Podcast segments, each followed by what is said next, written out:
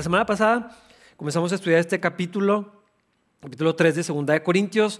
Pablo estaba hablando de los corintios y todo esto y, empezó o transicionó a hacer una comparación entre el antiguo pacto que Dios había hecho con la nación de Israel y el nuevo pacto que es en la gracia por medio de la fe en Cristo Jesús. Y básicamente lo que Pablo dice es mejor lo nuevo, es mejor el nuevo pacto. Eh, y bastante mejor, no solamente es un poquito mejor, es mucho mejor.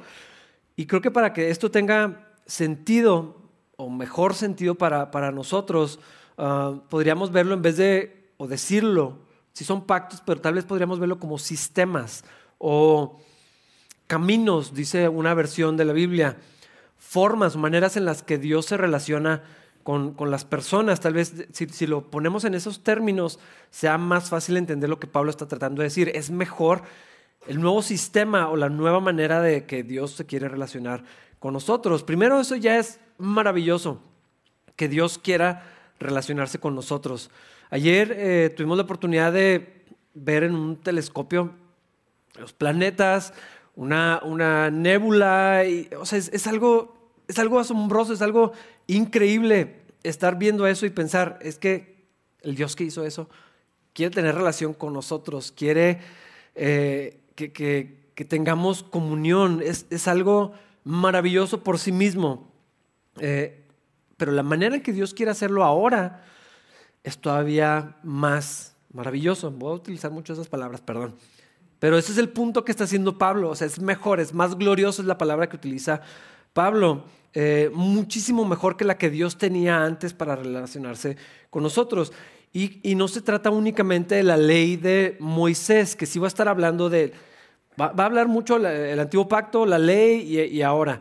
Ah, no está hablando solamente de la ley de Moisés, sí y no. Ah, es decir, e, esto está claro para, para todos. No somos judíos, eh, algunos parecemos, pero no somos. Eh, no vivimos en Israel, no tenemos que hacer sacrificios, ah, no tenemos prohibido comer ciertos animales, gracias a Dios por eso. No tenemos que cumplir con el día de reposo, los lavamientos y todos estos rituales. O sea, ya yo creo que eso es claro para todos. No estamos bajo la ley, bajo esa ley.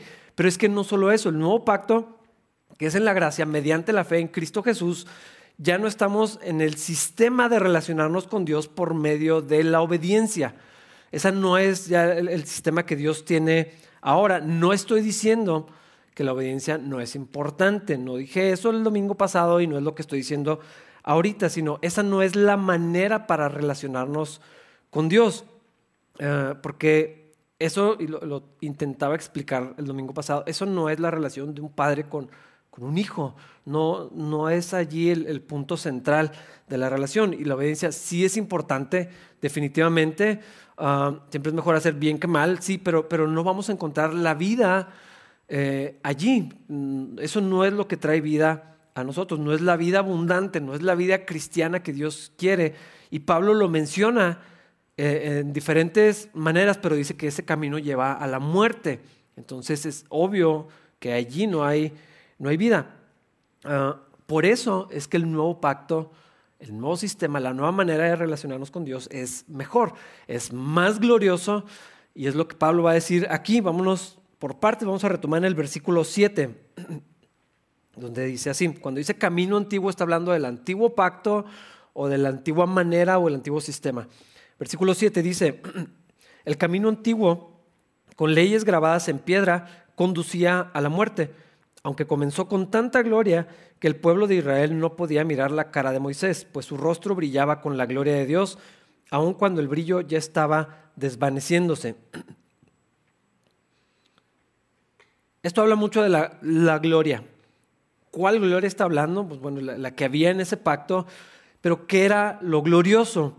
Es más, ¿qué quiere decir gloria? Probablemente algunos, ahorita lo estamos cantando, tal vez algunos ni siquiera sepamos bien qué significa esta palabra significa majestad, esplendor, magnificencia, ah, reputación, fama y honor extraordinarios. Esto es lo que quiere decir gloria.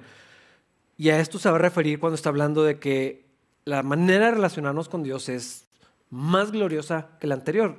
La anterior sí lo era, Ah, y yo creo que si nos vamos hacia atrás en la historia en Éxodo, ah, de hecho lo vamos a hacer, para, para, ver por qué está diciendo esto, qué era lo, lo glorioso que, que había ah, o cómo habían sucedido las cosas.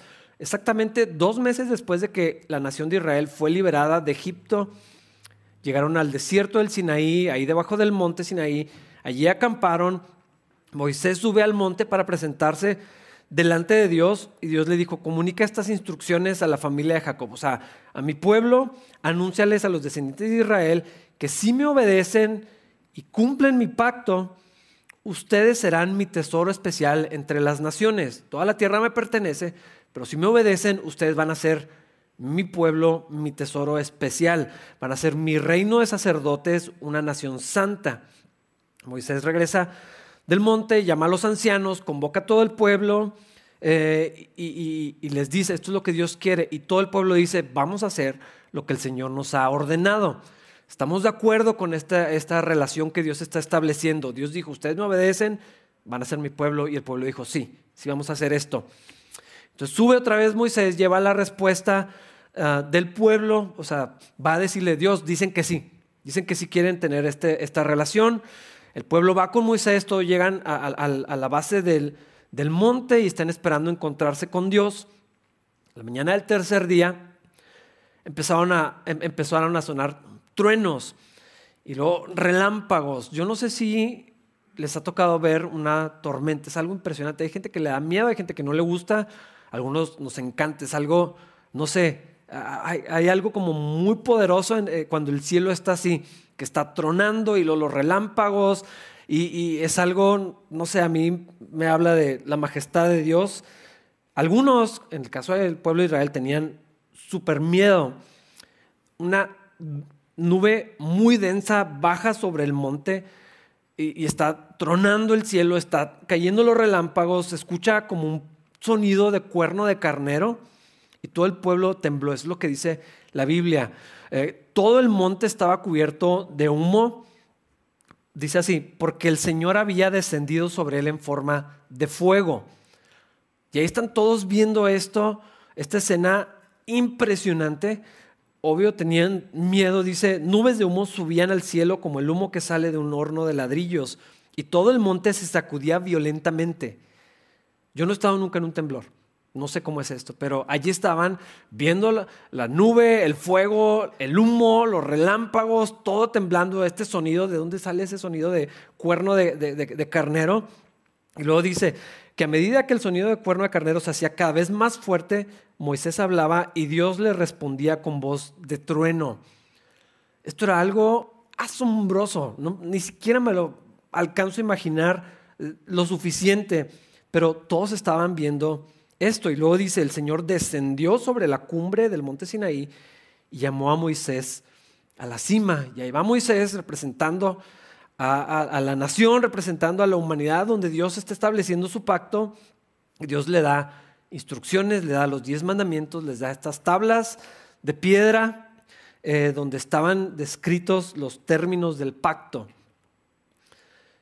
Sí era glorioso esto si era algo asombroso. Otra vez, una lluvia, perdón, una tormenta o una tormenta eléctrica es algo asombroso. Y si tú estás en el mar y lo ves cuando está nublado y como que parece que va a caer una tormenta y ves el cielo así imponente y el mar rugiendo, es algo asombroso. Esto es todavía más grande. Sabían que Dios estaba ahí, Dios estaba hablando, escuchaban el monte temblando y todo esto. Uno pensaría, eso sería suficiente para que la gente cayera de rodillas y abrazara lo que sea que Dios les dijera. Pero como Moisés se tardó mucho, acto seguido el pueblo se revela y le piden a Aarón y le dicen, oye, pues ese Moisés que nos sacó como que no vuelve, quién sabe qué le pasó, a lo mejor ya se murió allá arriba en el monte, danos un Dios. Hacen el becerro de oro, viene Moisés, después de tener este encuentro con Dios, viene con las tablas, los encuentra en el desenfrene total, rompe las tablas, les desbarata el, becerro hace que se lo tomen, o sea, lo, llega hasta moler y le dice, ahora se lo van a tomar para que andan de idólatras. Y, Moisés se enoja, rompe las tablas. Dios, por supuesto, está enfurecido por, esto. Ah, vuelve a llamar a Moisés Moisés intercede por el pueblo y dice, por favor no los destruyas. Y Dios les da otra oportunidad. Vuelve a subir Moisés al monte para reponer las tablas que quebró en la ira, en el celo que, tenía. Eh, y Dios les dice esto. Por esto Dios le muestra su gloria a Moisés y luego le dice, yo hago pacto delante de todo tu pueblo, haré maravillas que no han sido hechas en toda la tierra ni en nación alguna. Y verá todo el pueblo en medio del cual estás tú, la obra de Jehová, porque será cosa tremenda la que yo haré contigo. Escribe estas instrucciones porque ellas indican las condiciones del pacto que haré contigo y con Israel. Y luego Moisés se quedó en el monte 40 días y 40 noches. Baja otra vez con las tablas donde estaban los diez mandamientos, escritos todos los demás. Y luego dice así, versículo 30, perdón, Éxodo 34, versículos 29 al 35. Cuando Moisés descendió del monte Sinaí, con las dos tablas de piedra grabadas con las condiciones del pacto, no se daba cuenta de que su rostro resplandecía porque había hablado con el Señor. Así que cuando Aarón y el pueblo de Israel vieron el resplandor del rostro de Moisés, tuvieron miedo de acercarse a él. Sin embargo, Moisés llamó a Aarón y a los jefes de la comunidad les pidió que se acercaran y habló con ellos. Luego todo el pueblo de Israel se acercó y Moisés les transmitió todas las instrucciones que el Señor le había dado en el monte Sinaí. Cuando Moisés terminó de hablar con ellos, se cubrió el rostro con un velo, pero cada vez que entraba en la carpa de reunión para hablar con el Señor, se quitaba el velo hasta que salía de ella. Después le transmitía al pueblo las instrucciones que el Señor le daba, y el pueblo de Israel veía el brillante resplandor de su rostro. Así que él volvía a cubrirse el rostro con el velo hasta que entraba nuevamente a hablar con el Señor.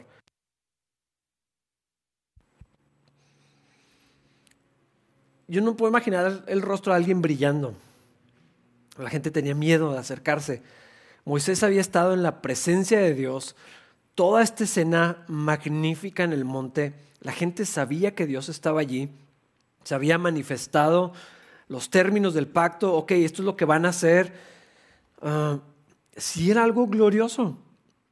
Probablemente esa es la mejor palabra para describirlo.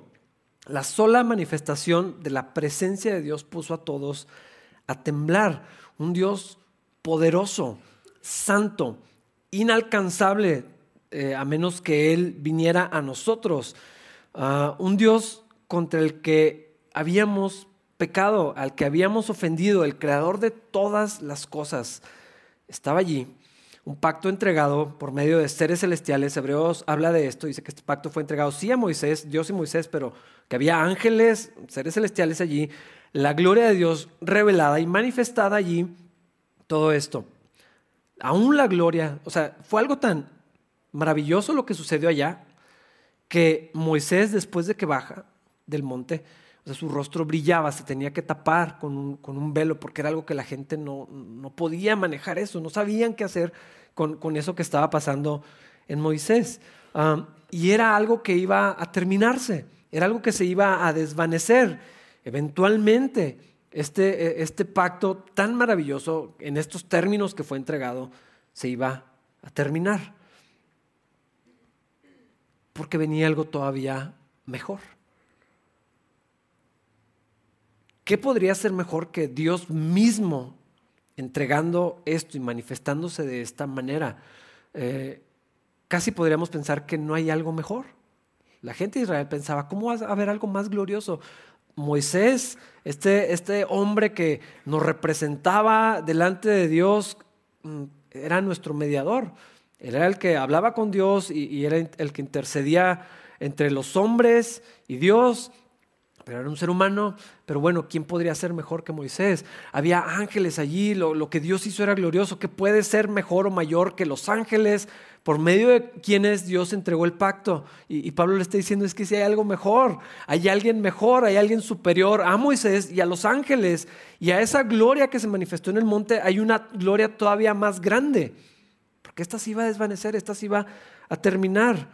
Porque por más asombroso que era esto que había sucedido, este sistema, esta manera de relacionarse de Dios con la gente se iba a terminar y conducía a la muerte.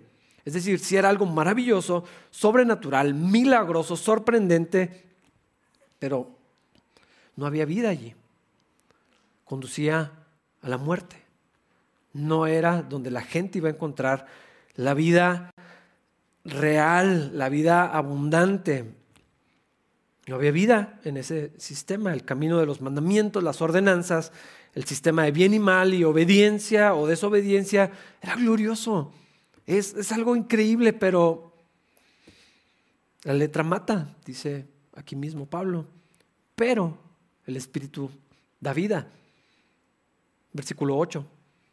¿No deberíamos esperar mayor gloria dentro del nuevo camino ahora que el Espíritu Santo da vida? Es decir, si aquello era increíble, ¿no es muchísimo mejor lo que trajo Jesucristo? Toda la carta a los hebreos habla de cómo Jesús es superior. Superior a Moisés, superior a los ángeles, o sea, todo lo de Cristo es mejor. La respuesta obvia es que sí, a esta pregunta retórica que está haciendo Pablo, ¿no deberíamos de esperar algo mayor todavía en Cristo Jesús? Claro que sí. Yo creo que todos aquí lo afirmaríamos, pero el asunto es si lo creemos. Y si lo creemos tanto como para vivirlo. ¿Por qué digo esto? O sea, todos diríamos, sí, claro que sí. Pero un problema que vemos en el, en el Nuevo Testamento y en la iglesia cristiana es que seguimos regresando al antiguo sistema, eh, aunque creemos en la gracia para salvación, seguimos confiando en la carne y en las obras para la vida cristiana. Y seguimos buscando vida donde no hay, donde la Biblia está diciendo que, no hay. Y todavía creemos ah, que es mejor y es más glorioso el sistema de la ley, de la obediencia, de la moralidad, de las acciones. Ah, pero hay algo mejor, es lo que Pablo está diciendo. Versículos 9 al 11.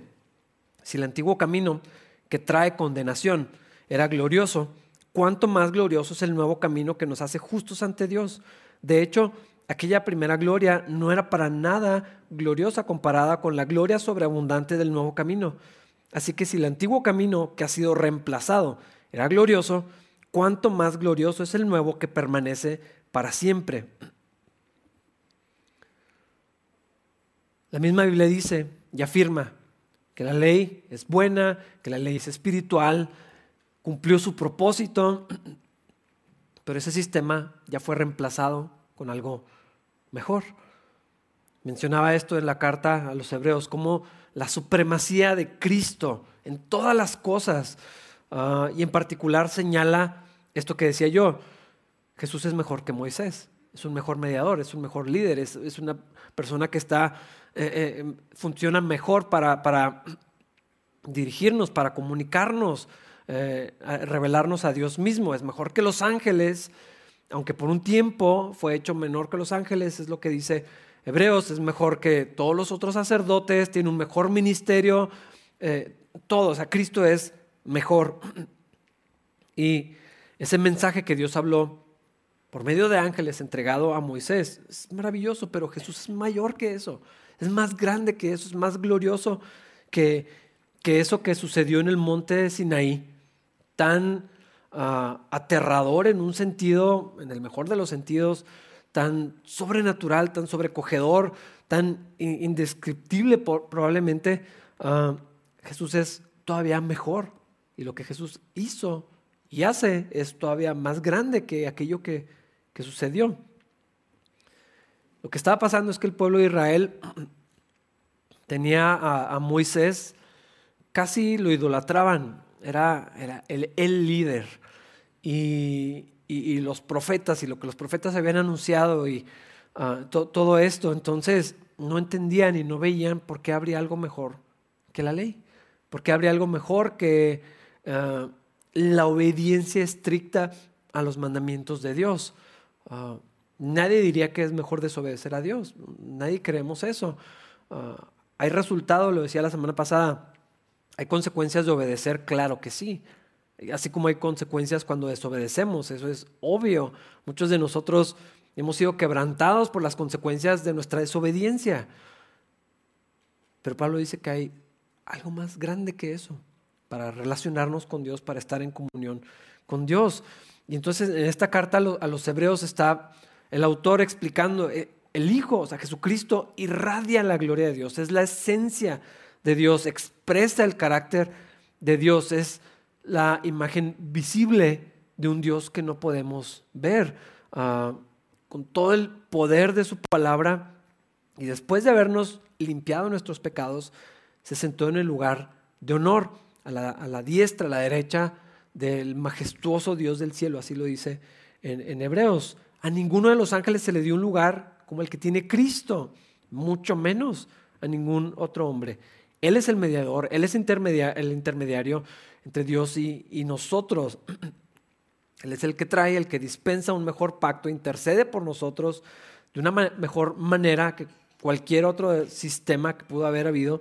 Es el que presenta un mejor sacrificio porque Él mismo es el sacrificio y ya no es necesario estar repitiendo estos sacrificios porque ya hubo uno suficiente para siempre, ah, para que podamos presentarnos sin culpa delante de Dios, sin condenación.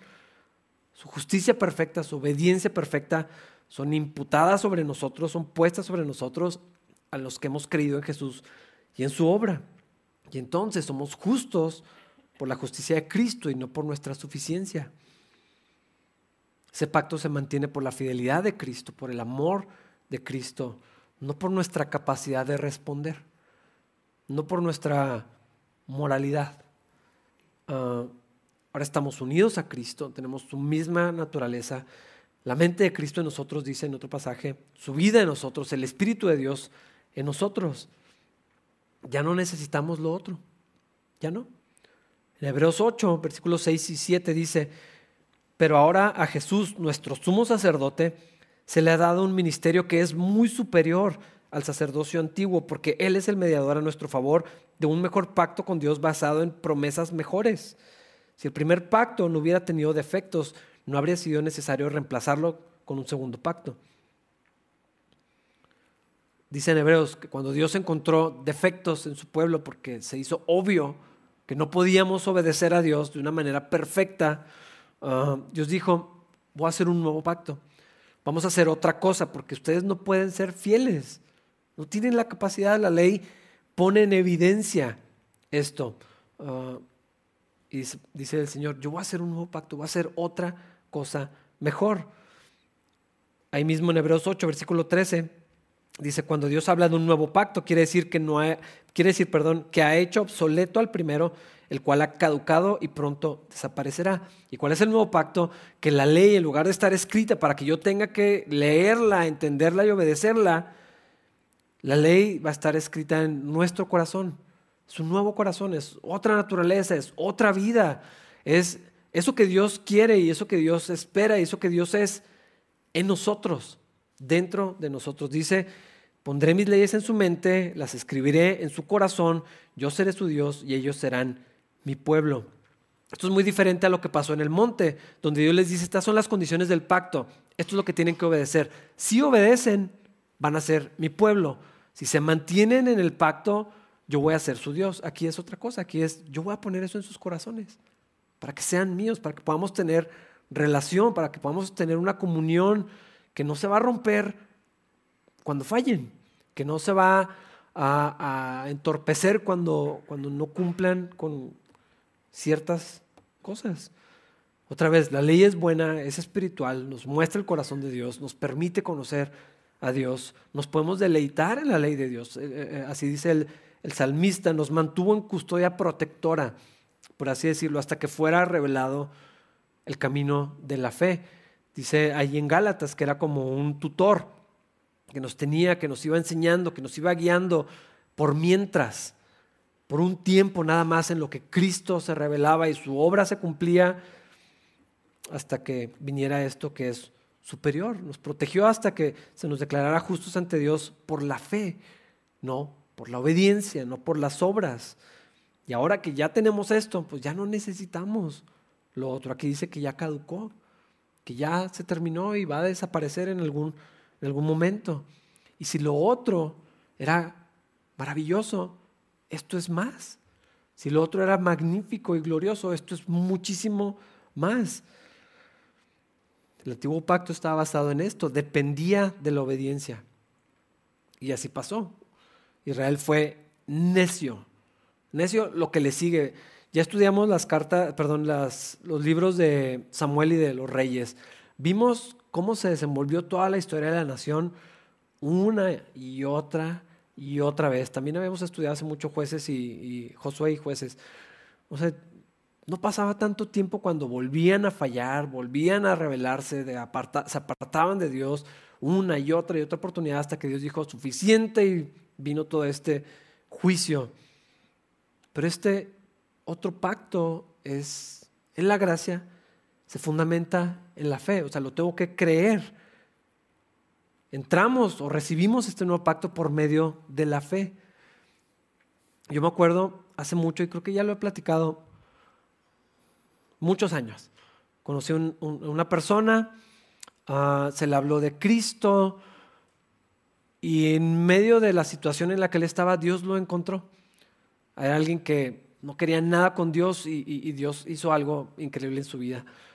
Pero le pusieron como unas condiciones antes de que fuera cristiano. Tenía que cortarse el pelo, tenía que cortarse eh, un montón de cosas que tenía que hacer en su apariencia y, esto ya no puedes hacerlo, tienes que dejar de hablar así. Le dieron todas las condiciones del pacto para que se pudiera ser cristiano. Fue muy extraño ver eso de una manera tan tangible, de una manera tan obvia, que nada más es la representación de lo que por lo general hacemos los cristianos. Ahora que eres cristiano, haces esto, ya no haces esto, y así funciona. Estas son las condiciones del pacto. Ah, pero aquí, aquí es por medio de la fe lo que dice la Biblia, que ya eso ya no, eso ya no se hace, eso ya pasó, eso ya se terminó, ya no lo necesitamos, porque tenemos algo mejor que se recibe. Yo entro en esta relación con Dios si lo creo. Lo que pasa es que suena tan fácil que es raro. Y hay gente, yo he escuchado, estoy tan acostumbrada al mundo cristiano que, de pronto las opiniones se me olvidan cómo, cómo se puede ver por fuera, pero hay gente que dice, es que cómo tan fácil. O sea, ¿cómo, o sea, cómo, cómo así nomás? Eh, cuando yo sé lo que hiciste, sé dónde andabas, yo te conozco. Yo me acuerdo que una vez una persona me dijo de otra, y me dijo, ¿qué es que va a tu iglesia? Eh, pero yo, yo lo conozco, yo sé quién es. ¿Cómo tan fácil que ya no soy eso? Pues sí, así es. O sea, y, no le creían, porque decían, ¿cómo? O sea, pues tiene que haber algo para enmendar todo lo que hizo. Uh, ¿Cómo nomás? Porque ahora sí cree, ahora sí ya es cristiano y, todo lo que hizo, ¿dónde queda? Ah, pues en la cruz. Precisamente, allí. Para eso, para eso fue. Pero suena tan fácil, que raro. Y que nos hace sentir incómodos. ¿Cómo nomás tengo que creerlo? Debe haber algo que tengo que hacer. Y falta, después que sigue, bueno, ya, ok, lo recibo por fe y luego que sigue, que ahora sí que tengo que, que hacer. Um, es que en el espíritu hay vida, el otro camino lleva a, la muerte, porque sí es muy frustrante cuando fallamos. Es decepcionante. Uh, por eso tengo este problema personal, es un pique mío con esta idea de perdonarnos. Porque a mí me parece que viene de allí. O sea, sí, o sea, yo entiendo que Dios me perdona, pero yo no me puedo perdonar que hice tal cosa. Eso habla de, ¿cómo lo digo? No, no puedo decir lo que estoy pensando. O sea, entonces es más importante lo que yo piense que lo que Dios dice. O sea, qué bueno que Dios me perdona, pero yo no puedo creer que hice esto. ¿Dónde estoy poniendo es mi confianza? En lo que yo hago, en lo que yo creo que soy. En es una suficiencia, autosuficiencia muy extraña, muy arrogante. ¿Qué hace eso con la obra de Cristo?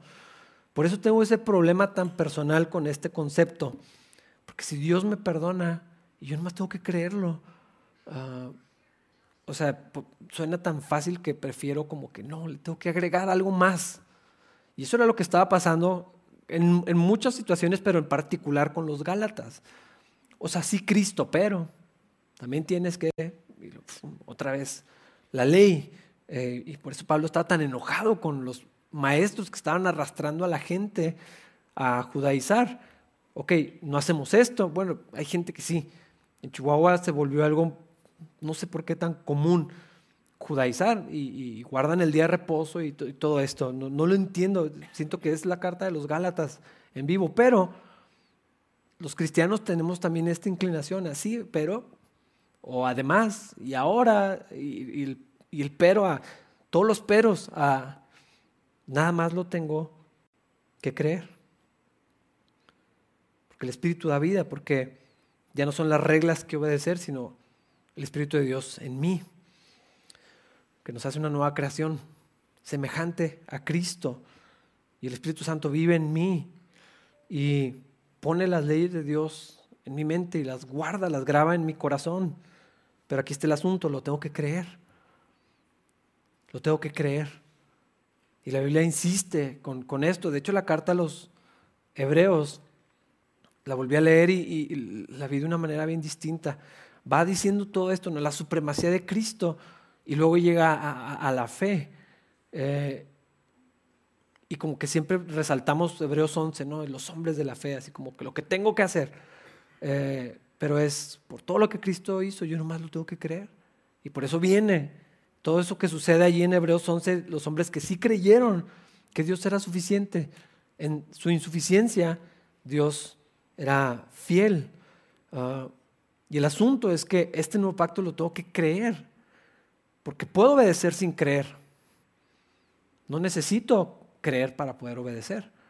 Y, esto es lo que sucede cuando invitamos a alguien, ok, para ahora que eres cristiano, esto es lo que tienes que hacer. No tienen que creer en nada, nomás tienen que dejar de decir ciertas cosas, de ir, dejar de ir a ciertos lugares y, se ven cristianos sin creer en nada. Puede haber obediencia sin, sin fe. Ah, puedo venir a la iglesia sin fe. No tengo que creer para venir aquí. No es necesario, no es requisito los sugieres, no revisan a ver si traes fe, pues, pues nomás tienes que venir y ya. Puedes cantar o no cantar, puedes orar o no orar, o puedes hacer todo y no creer absolutamente nada. Hay decenas o cientos de historias de líderes de alabanza, de artistas cristianos, de pastores, de maestros de institutos bíblicos y de seminarios y de universidades cristianas que no creen en lo que enseñan. Pero pues lo pueden decir, lo pueden repetir, pueden servir a Dios sin creer en absolutamente nada. Pero sin fe es imposible estar en comunión con Dios. Es imposible agradar a Dios. No puedo tener, entrar en esta comunión con Dios, en este pacto con Dios, si no creo. Porque puedo hacer todo esto sin creer. Lo que no puedo es ir al cielo sin creer. Allá no va a haber ninguno que no haya creído. No va a haber ninguna persona sin fe. No puedo conocer a Dios sin creer. No puedo tener una relación a Dios, con Dios sin creer. Ni puedo tener la vida de Cristo en mí si no tengo fe. Puedo tener una vida moral sin creer. Y puedo creer y que mi vida no se vea tan buena como pudiera ser. Primero sí tengo que aceptar que soy pecador Debo arrepentirme, debo creer que Jesús pagó por mis pecados, debo creer que ya soy perdonado, pero después de eso no sigue otra vez regresar al sistema de obediencia, o sea, regresar a la ley, sino es una vida de todos los días creer, creer al principio y seguir creyendo toda mi vida. Ah, la vida cristiana se vive por fe, nada más. Debo creer que Dios mora en mí. Debo creer que es una nueva creación que ya no soy el mismo, aunque a veces haga lo mismo. Esto suena confuso probablemente al principio. Es que hago lo mismo, entonces supongo que soy toda la misma persona de antes. Parece que no he cambiado tanto por lo que hago. Y a veces eso es como un, algo que nos confunde. Y, pero ya no somos los mismos. Hablaba con una persona hace poquito y le decía, ya no eres esa persona. Ya no eres, ya no somos eso que fuimos antes. ¿Por qué? Porque si soy una nueva creación, si el Espíritu de Dios está en mí, entonces soy otra cosa. otra naturaleza, otra persona. Ah, y para mantenerme en el pacto, para que tiene promesas seguras y firmes, yo lo que tengo que hacer es creer y seguir creyendo, mantener la fe. Y la Biblia habla de esto, guardar la fe, guardar, es seguir creyendo. Ah, ahí mismo en Hebreos, capítulo 2, versículos 1 al 3, dice esto. Así que debemos prestar mucha atención a las verdades que hemos oído, no sea que nos desviemos de ellas, pues el mensaje que Dios transmitió mediante los ángeles se ha mantenido siempre firme y toda infracción de la ley y todo acto de desobediencia recibió el castigo que merecía. Entonces, ¿qué nos hace pensar que podemos escapar si descuidamos esta salvación tan grande? Que primeramente fue anunciada por el mismo Señor Jesús y luego nos fue transmitida por quienes lo oyeron hablar. En el 3.12 dice que no haya en ninguno de nosotros un corazón malo de incredulidad para apartarse.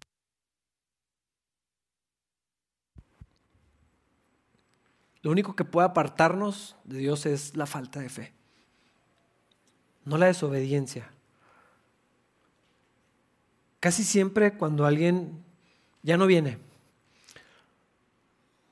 y nos topamos o platicamos o busco a una persona y, hablamos y no, pues ya estoy muy lejos de Dios, ya como que no, porque estoy haciendo tales cosas. Pero eso no es lo que nos aparta de Dios porque eso no es lo que nos acerca a Dios. Y casi siempre, no, anda bien mal. ¿Por qué? No, pues como que se apartó. ¿Por qué? Porque está haciendo tales o cuales cosas. Ahora esto puede revelar dónde está el corazón, tal vez, sí, pero, pero no es lo que hacemos, ni lo que nos acerca a Dios, ni lo que nos aparta de Dios. Es lo que creemos.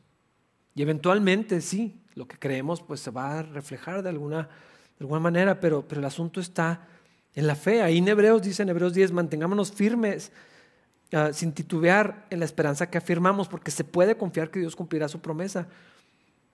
Y después de eso se va a Hebreos 11. tiene que ver con lo que creo, no con lo que hago. Y lo que creo en algún momento va a impactar lo que hago, pero no al revés. Eso es exactamente lo que, los, lo que Jesús acusaba de los fariseos. Creían que si hacían cosas, de alguna manera se iban a santificar por dentro y, algo iba a pasar hacia adentro.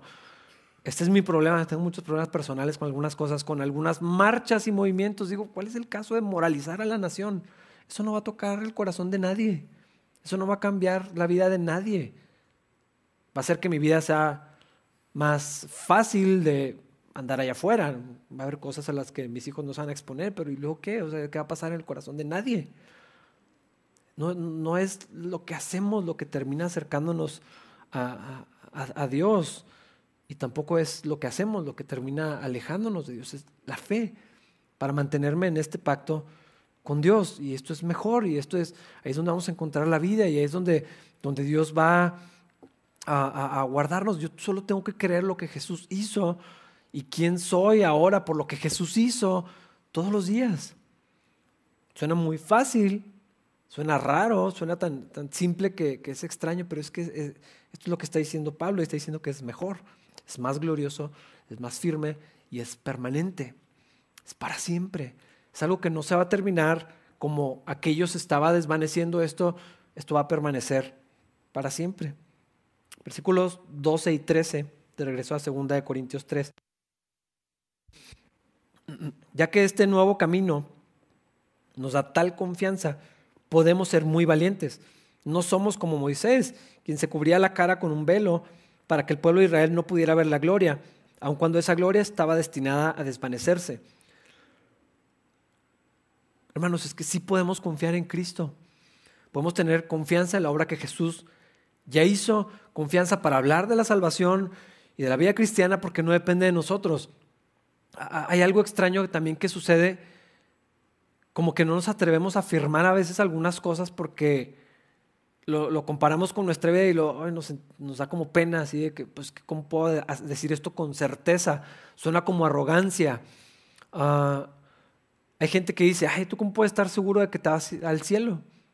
Eh, y hay cristianos que les da pena afirmar algo como esto porque piensan que su vida tiene que reflejar cierta moralidad para poder decir eso con confianza. Y como no corresponde necesariamente, da pena decir algo con tanta certeza.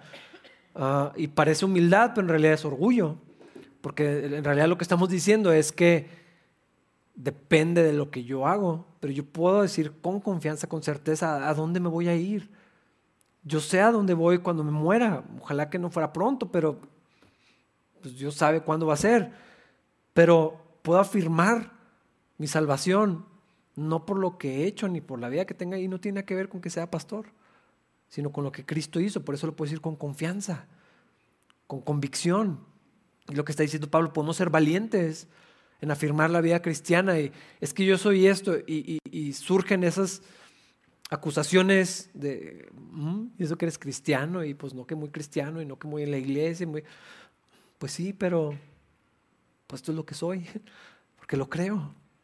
Y sé a dónde voy y sé lo que Dios está haciendo en mi vida y sé quién soy ahora en, en Cristo y lo podemos decir con convicción, no es orgullo, no es ignorancia de la vida, no es, no es como hacer que las cosas como si no existieran y no están allí. Y, por eso la gente se confunde y dice, no, pues eres un hipócrita. No sé, porque no veo una vida perfecta, pero dices que, que eres cristiano y que Cristo está en ti. Pues sí, porque la Biblia lo dice. Pero a veces no lo creemos. Y yo he visto, o sea, yo mismo lo veo a veces en mi vida como de pronto no lo creo. Como de pronto eh, estoy confiando, dependiendo de, otra cosa, no de lo que Cristo es porque veo mis insuficiencias, veo mis carencias, veo cuando cedo a algo que ya no soy y, de pronto como que digo, pues no, esto, esto no se parece a un cristiano, esto no se parece a Cristo, entonces tal vez no soy como Cristo, pero tengo que creer lo que la Biblia dice y por podemos afirmarlo con confianza, con seguridad y podemos ser valientes Dice que Moisés ocultaba su rostro. La gente tenía miedo, él como... O sea, eso no habla de confianza.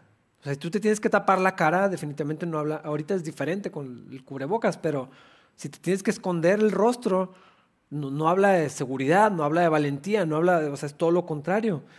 Ah, y Pablo está diciendo que nuestra manera de relacionarnos con Dios podemos estar confiados y podemos anunciarlo al mundo y podemos llevarlo a donde quiera.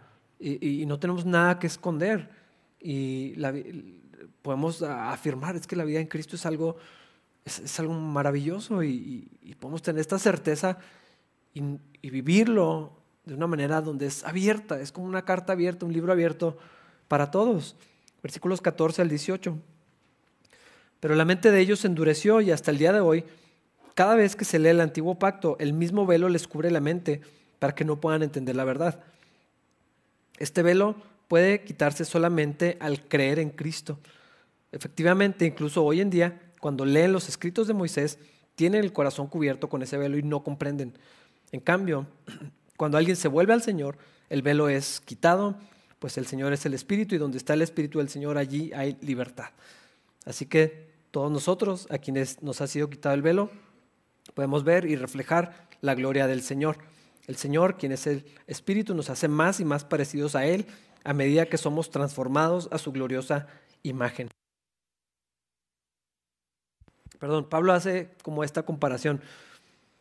De la, de la misma manera que ellos no podían ver la gloria en el rostro de Moisés, tampoco podían ver que se estaba desvaneciendo. No veían que eso es algo que se, que se iba a terminar. Y es, como el velo en el corazón de las personas que no, les permite entender lo que Dios quiere hacer, lo que Dios eh, ha hecho en, Cristo Jesús. No deja ver que la obra de Cristo, el nuevo pacto, es algo mejor. Impide que confíen en Cristo. Impide que, vivan esta vida, que encuentren esta libertad. Eh, eh, Pablo mete esta idea, donde está el Espíritu de Dios, allí hay libertad, porque donde no está obrando el Espíritu es esclavitud y es muerte, porque ya lo habíamos visto. Y Pablo podría decir, podría decir o estaba diciendo que sus compañeros judíos ah, tenían como este velo en su corazón que, les impedía ah, ver, pero que puede ser quitado en Cristo Jesús y otra vez por medio de la fe. E, es lo que está diciendo. Puede ser quitado cuando dice solamente al creer en Cristo. No hay otra manera de que esto sea, tiene que ver con la fe y únicamente con, con la fe. Pablo sabía bien esto porque él vivió una vez lo contrario. Él obedeció todo, su vida era intachable y no encontró allí la vida hasta que vino a la fe en Jesucristo y entonces pudo ver la superioridad, donde él era excelente en obediencia, en celo, en linaje, en educación, donde él tenía una vida irreprensible, se dio cuenta que esto no era nada, no había nada allí, no lo había llevado a, la vida, estaba en condenación. Pero cuando vino a Cristo fue como algo que se quitó y abrió sus ojos y ahora él podía anunciar esto. Entonces él entendía cómo la gente al ver en la ley de Moisés, al buscar en la obediencia, buscar en las condiciones del pacto, era, eh, estaban como, como pues estaba protegido esto, no les permitía acceder. Ah, pero donde está el Espíritu de, Dios hay libertad y el Espíritu Santo donde trae convicción y una persona viene a Cristo, esa persona es libre. ¿Y sabes también dónde dice la Biblia que está el Espíritu de Dios en nosotros, en, los creyentes? Y allí hay libertad, allí no hay condenación, no hay culpa, no hay carga, no hay muerte, hay vida. La vida en el Espíritu es muchísimo mejor. A todos los que hemos creído en Cristo Jesús, el Espíritu de Dios está en nosotros y entonces hay libertad. Y es lo que Pablo también le está diciendo. Ya no tenemos que regresar a eso otro. Allí no va a haber libertad, ahí va a haber esclavitud porque están regresando. Otra vez, lo vimos en la primera carta a, los Corintios, estaban volviendo, lo vemos en Romanos, están regresando a una esclavitud voluntaria cuando en el Espíritu hay libertad. Y el que ha creído en Jesús, el Espíritu está en él. Y dice que, que el que ha creído en Cristo es semejante a Cristo, es una nueva creación, es una persona completamente diferente. Y poco a poco vamos a ir viendo cómo Vamos siendo transformados a la imagen de Jesús, que está diciendo aquí Pablo, el Espíritu está haciendo esto, no dependiendo de nuestras acciones, pero sí de la fe, la confianza que tenemos en las verdades de la palabra de Dios, lo que la Biblia afirma, lo que Cristo afirma. Y entonces Pablo termina esta comparación, si aquello era maravilloso, hermanos, esto es muchísimo mejor. Aquí hay libertad, aquí hay vida, aquí hay plenitud, aquí no hay esa culpa, esa carga, esa condenación, ese peso que sentimos cuando depende las cosas de nosotros, vamos a creerlo y vamos a vivirlo y vamos a disfrutar de esto que Dios nos ha dado porque es muchísimo mejor y es mucho más, más glorioso que todo aquello que sucedió en Sinaí. Vamos a ponernos de pie para orar. Señor, gracias por la obra de Jesucristo. Dios, gracias porque en ti tenemos libertad, porque en ti estamos completos, porque en ti hemos sido hechos nuevos. Gracias Dios porque la manera, Señor, en que te relacionas con nosotros, el solo hecho que te quieras eh, relacionar con nosotros, Dios, que podamos tener comunión contigo, es algo increíble, Señor. la forma que has dispuesto, Señor, en tu Hijo Jesucristo para darnos vida, para darnos plenitud, para, Señor, hacernos libres, Dios, gracias por ese camino, este pacto que estableciste en tu Hijo Jesucristo, Señor. Abre nuestros ojos, Dios, para que no estemos velados como por mucho tiempo ha sido, Señor. Esclavizados a la ley, en condenación, en, culpa, en carga, Señor. Danos la libertad que tú nos ofreces únicamente por la obra de Jesucristo, únicamente por la gracia tuya, Señor, por medio de la fe. Abre nuestros ojos, Señor, para que no seamos como lo estaba afirmando Pablo, Señor. Enséñanos a ver y a vivir esta vida, Señor, que tú nos has dado, que ganaste para nosotros en Cristo Jesús. Gracias por eso, Señor, y gracias por lo que ya comenzaste en nosotros y lo vas a terminar y lo vas a perfeccionar para tu gloria, Dios. Oramos en el nombre de Cristo Jesús. Amén.